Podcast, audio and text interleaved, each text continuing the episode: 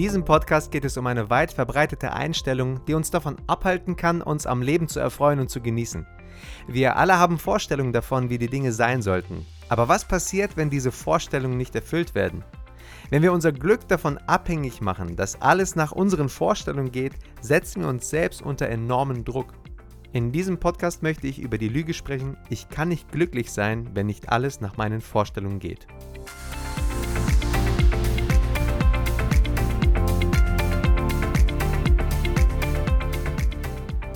Neulich war ich mit dem Auto unterwegs und hatte es eilig nach Hause zu kommen. Ausgerechnet in diesem Moment tauchte ein Lastwagen vor mir auf, der ziemlich langsam die Landstraße entlang fuhr. Nachdem ich ihn überholt hatte, tauchte die Müllabfuhr vor mir auf. Ich muss gestehen, dass ich nicht sonderlich glücklich darüber war. Kennst du solche Momente? Du möchtest nur kurz und schnell etwas einkaufen und an der Kasse ist eine lange Schlange. Du sitzt im Kino und ausgerechnet vor dir sitzt ein Basketballspieler okay, du weißt nicht, ob es ein Basketballspieler ist, aber viele Basketballspieler sind meistens ziemlich groß.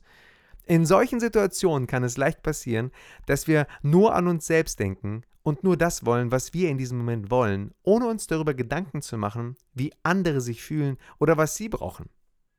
Die Folge kann je nach Situation Ärger, Wut und Enttäuschung sein, wenn wir nicht bekommen, was wir wollen. Das kann dazu führen, dass wir unglücklich werden. Chris Thurman spricht in diesem Zusammenhang von der Mein Wille geschehe Lüge. Bezogen auf Beziehungen kann das ziemlich verheerende Folgen haben.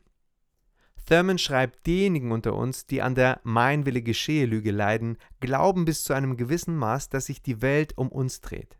Diese narzisstische Weltsicht macht uns persönlich unglücklich. Doch was noch schlimmer ist, es macht es uns nahezu unmöglich, uns in die Lage eines anderen zu versetzen, und damit macht sie uns zu gesunden und stabilen Beziehungen praktisch unfähig. Anschließend berichtet er von einigen Erfahrungen aus seiner Eheberatung. Ich denke, wir können uns gut hineinversetzen, wohin das führen kann. Thurman sagt einen Satz, der es auf den Punkt bringt. In manchen Ehen ist das Ich so stark, dass ein Wir sich nie entwickeln kann.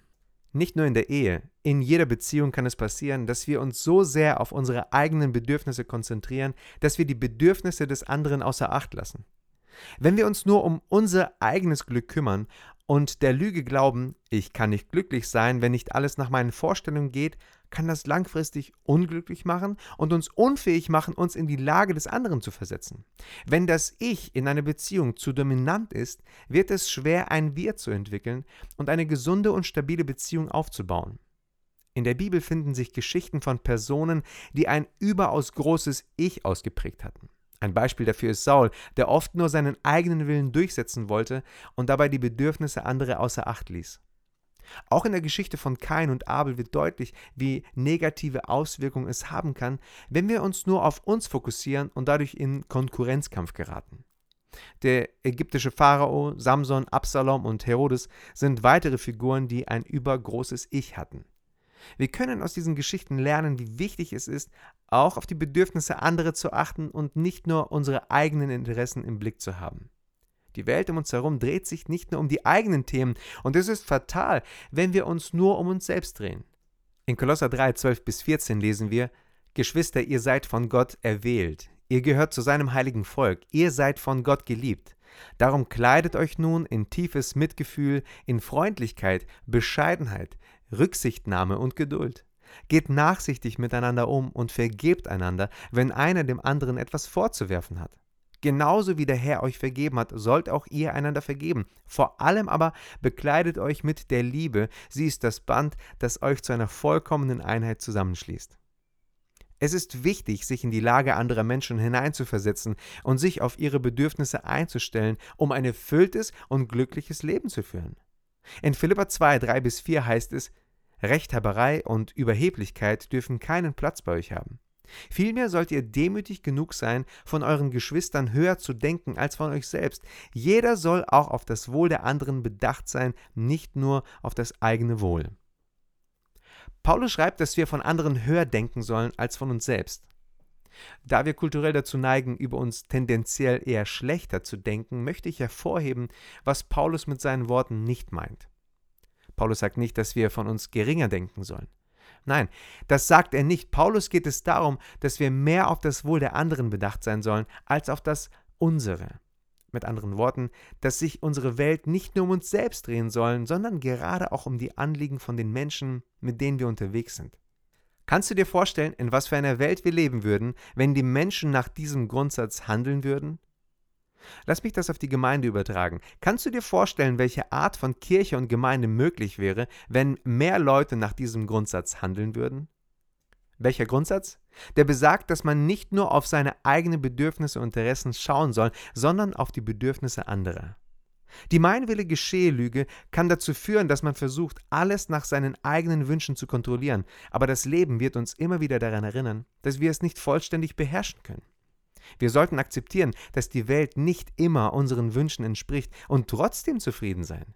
Wir sollten also lernen, flexibel zu sein und das Leben in manchen, nicht in allen, aber in manchen Punkten so nehmen, wie es kommt, egal wer seinen Willen bekommt. Es ist leicht, zornig zu werden, wenn das Leben nicht unseren Wünschen entspricht.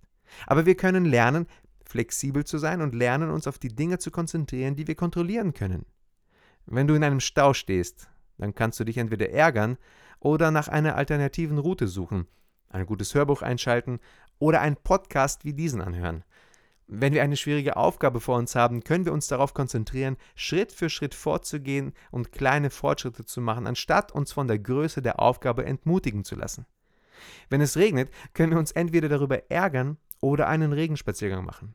Wenn wir in einem vollen Café keinen Sitzplatz finden, können wir uns entscheiden, unser Getränk zum Mitnehmen zu bestellen und einen Spaziergang im Freien zu machen, anstatt uns über den Mangel an Sitzplätzen zu ärgern. Wenn wir in einer Diskussion mit jemandem nicht übereinstimmen, können wir uns darauf konzentrieren, die Perspektive der anderen Person zu verstehen, anstatt nur darauf zu bestehen, dass wir im Recht sind. Statt uns über die Politik zu ärgern, können wir uns auch engagieren, indem wir uns an Wahlen beteiligen, Petitionen unterschreiben oder uns aktiv in politischen Organisationen engagieren, um die Veränderung herbeizuführen, die wir uns wünschen. So haben wir die Chance, unsere Stimmen zu erheben und einen Unterschied zu machen, anstatt uns nur über die Politik zu beschweren. Chris Thurman schreibt, wir können einen Tag genießen, selbst wenn wir nicht die richtigen Sachen anhaben. Wir können sehen, dass die Welt nicht genau unseren Wünschen entspricht und trotzdem zufrieden sein. Das Leben hat die unangenehme Gewohnheit, uns immer wieder daran zu erinnern, dass wir es nicht vollständig beherrschen können. Und wenn wir das nicht glauben, brauchen wir nur auf den nächsten Beweis zu warten. Das Leben ist unberechenbar und es gibt viele Dinge, die außerhalb unserer Kontrolle liegen. Es kann frustrierend sein, wenn Dinge nicht so laufen, wie wir es uns wünschen, aber anstatt uns darüber aufzuregen, können wir lernen, flexibel zu sein und uns auf die Dinge zu konzentrieren, die wir kontrollieren können. Wir können unsere Energie darauf verwenden, das Beste aus der Situation zu machen, anstatt uns auf das zu konzentrieren, was wir nicht ändern können.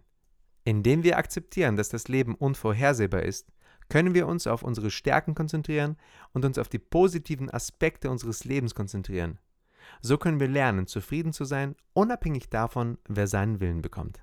In Philippa 4, 6 bis 7 heißt es, Sorgt euch um nichts, sondern betet um alles. Sagt Gott, was ihr braucht und dankt ihm.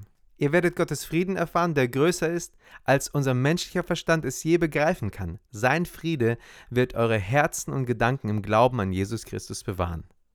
Sei gesegnet.